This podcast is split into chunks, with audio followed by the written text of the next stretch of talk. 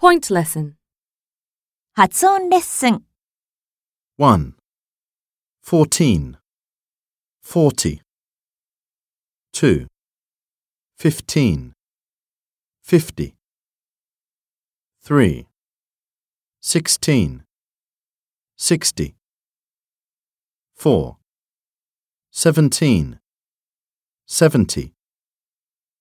5. 18. 80. 6. 19. 90. 7. I have 14 cousins. 8. One class has 50 students. 9. I love songs sung in the 60s. 10.